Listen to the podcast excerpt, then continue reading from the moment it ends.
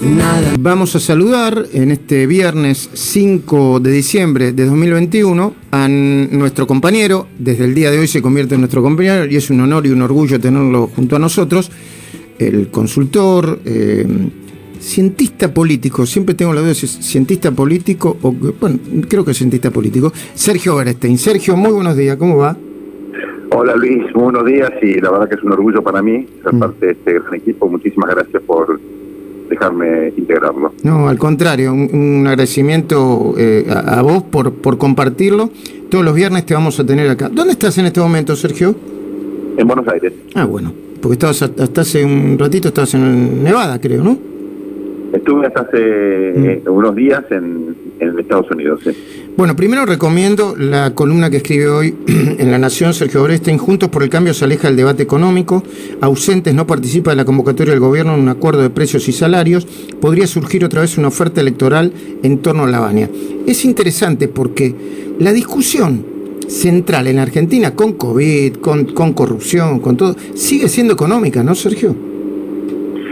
Domina, Luis, la preferencia de, los ciudadanos por lejos, sobre todo la inflación, obviamente los problemas de ingreso, jubilaciones, la incertidumbre respecto eh, del corto plazo. Pensar, Luis, que la mayoría de la gente cree que la recuperación en serio se va a sentir recién hacia el 2022, o sea, otro año difícil tenemos por delante.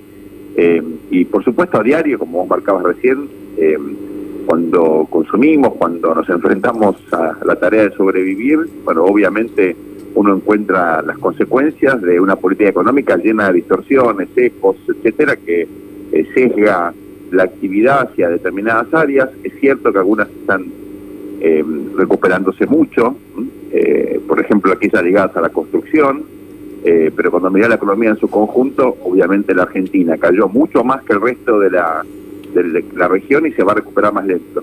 Entonces, eh, la gente sufre eso, en la política se habla de eso, incluso en privado cuando hablas con los líderes, obviamente hay mucha preocupación eh, por la cuestión económica, pero sin embargo, en el debate público le llama la atención la ausencia eh, de una voz diferenciadora, crítica y a la vez propositiva por parte de la que es la principal coalición de oposición, ¿no? que se estructuró justamente en función de una supuesta superioridad económica ya hacia el 2015, 2014, y sin embargo hoy eh, carece de referentes y de una propuesta clara que le permita capitalizar esta situación tan negativa que enfrenta el gobierno la opinión pública en materia económica.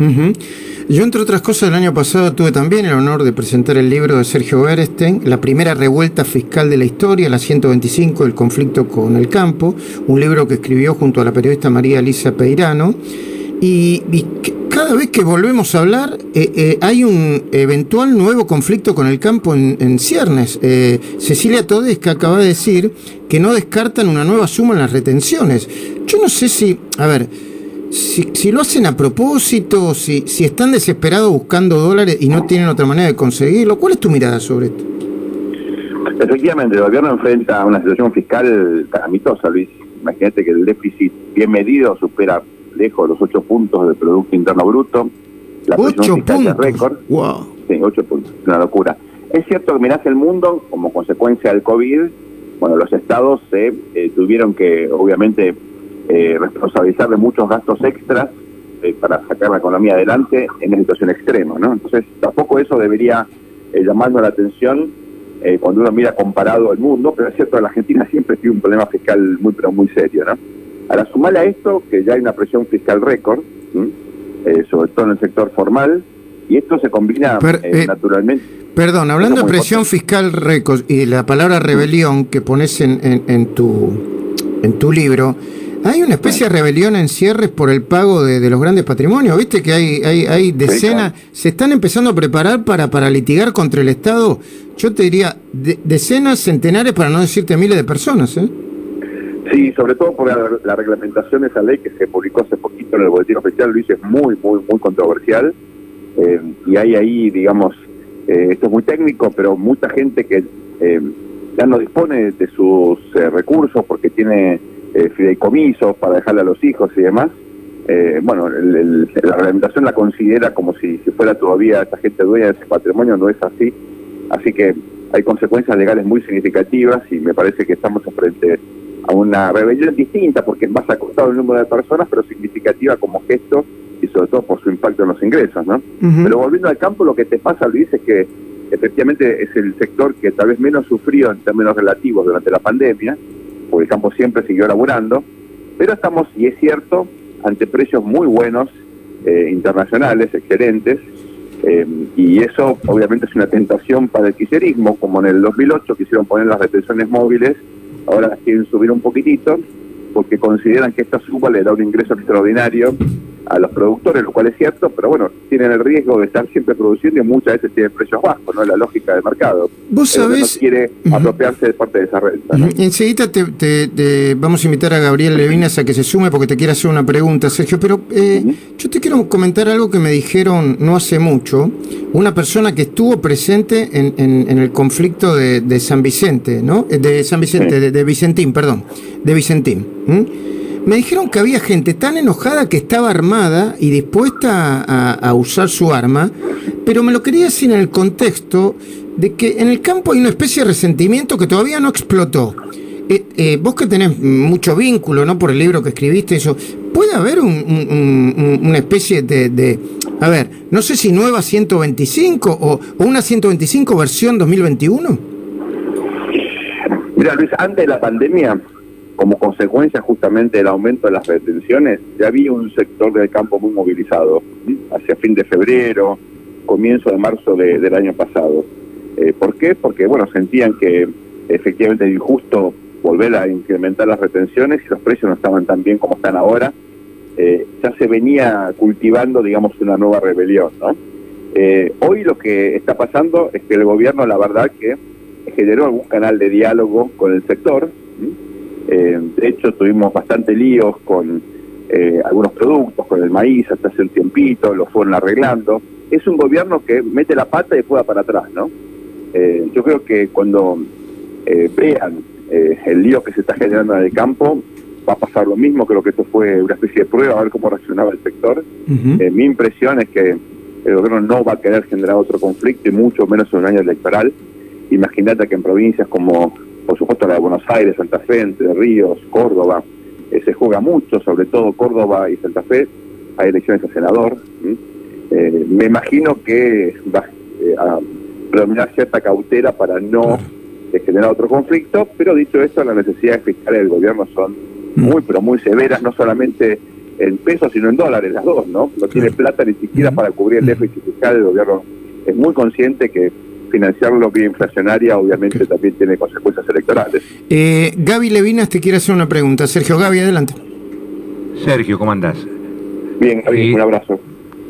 Vos sabés que es claro que el desbarajuste económico es tan grande y al mismo tiempo eh, el costo del Estado es tan elevado que para poder llevar adelante alguna clase de solución necesitas un acuerdo social muy amplio y de, que todos los sectores de alguna manera pongan algunas medidas en común, ideas en común para poder sacar adelante el país. ¿Cómo ves la posibilidad realmente de que esta sociedad se pueda sentar en una mesa a conversar? Porque yo no puedo sentarme a conversar con un periodista de página 12, no me puedo sentar a conversar con, con nadie prácticamente que no piense como yo. ¿Cómo haces para juntar esta sociedad para sacarla adelante? Mira, me coincido plenamente con vos. Eh, la Argentina ya hace demasiado tiempo que requiere, necesita eh, un acuerdo, no solamente por cuestiones de coyuntura, sino fundamentalmente porque no tiene proyectos de mediano y largo plazo. Es un país sin plan estratégico. Entonces todas las decisiones que tomas están orientadas por cuestiones de urgencias, muchas veces electorales, otras desastres económicos, sin un rumbo general que te oriente eh, la política, la económica y la, la política general y por supuesto las decisiones privadas, ¿no? Entonces, eh, coincido plenamente, eso hace falta, el gobierno prometió eh, constituir un Consejo Económico y Social, no llega nunca, eh, y ahora también llamó una convocatoria de precios que ha fracasado en el mundo desde el Código de Hammurabi en adelante, hacemos más de 4.000 años, o sea, ¿por qué va a funcionar ahora? Algo que siempre ha fracasado y difícil, ¿no? Entonces, un problema que tenemos es que banalizamos estas convocatorias al diálogo, por eso hay tanto descreimiento. Claro. La llamamos, la gente se juntó, en general no tuvo ningún impacto. Siempre hay alguna excepción que vale la pena rescatar, cuando fue la convocatoria luego de la crisis del 2001 al diálogo argentino, ahí sí surgieron consensos importantes y fue una experiencia, me parece, muy nutritiva. Eh, pero para eso tiene que haber una eh, voluntad y credibilidad por parte de los líderes. Si hoy nadie cree que eh, ni el gobierno ni la oposición tengan la vocación y la voluntad de sentarse. Hay mucha desconfianza entre las partes y por supuesto el ciudadano promedio argentino está peleando por sobrevivir y la tiene complicada. ¿no? Yo diría, ¿la necesidad está? Sí. Yo veo que es probable lograr esto ahora, me parece que no. Eso hay que aprovechar los años no electorales y hay que aprovechar eh, o poner en valor liderazgos que existen en Argentina, pero no tienen, me parece, la trascendencia adecuada. La política, política tiene que luchar y tiene que diferenciarse. No puedes pedir un político que está luchando por el poder que acuerde.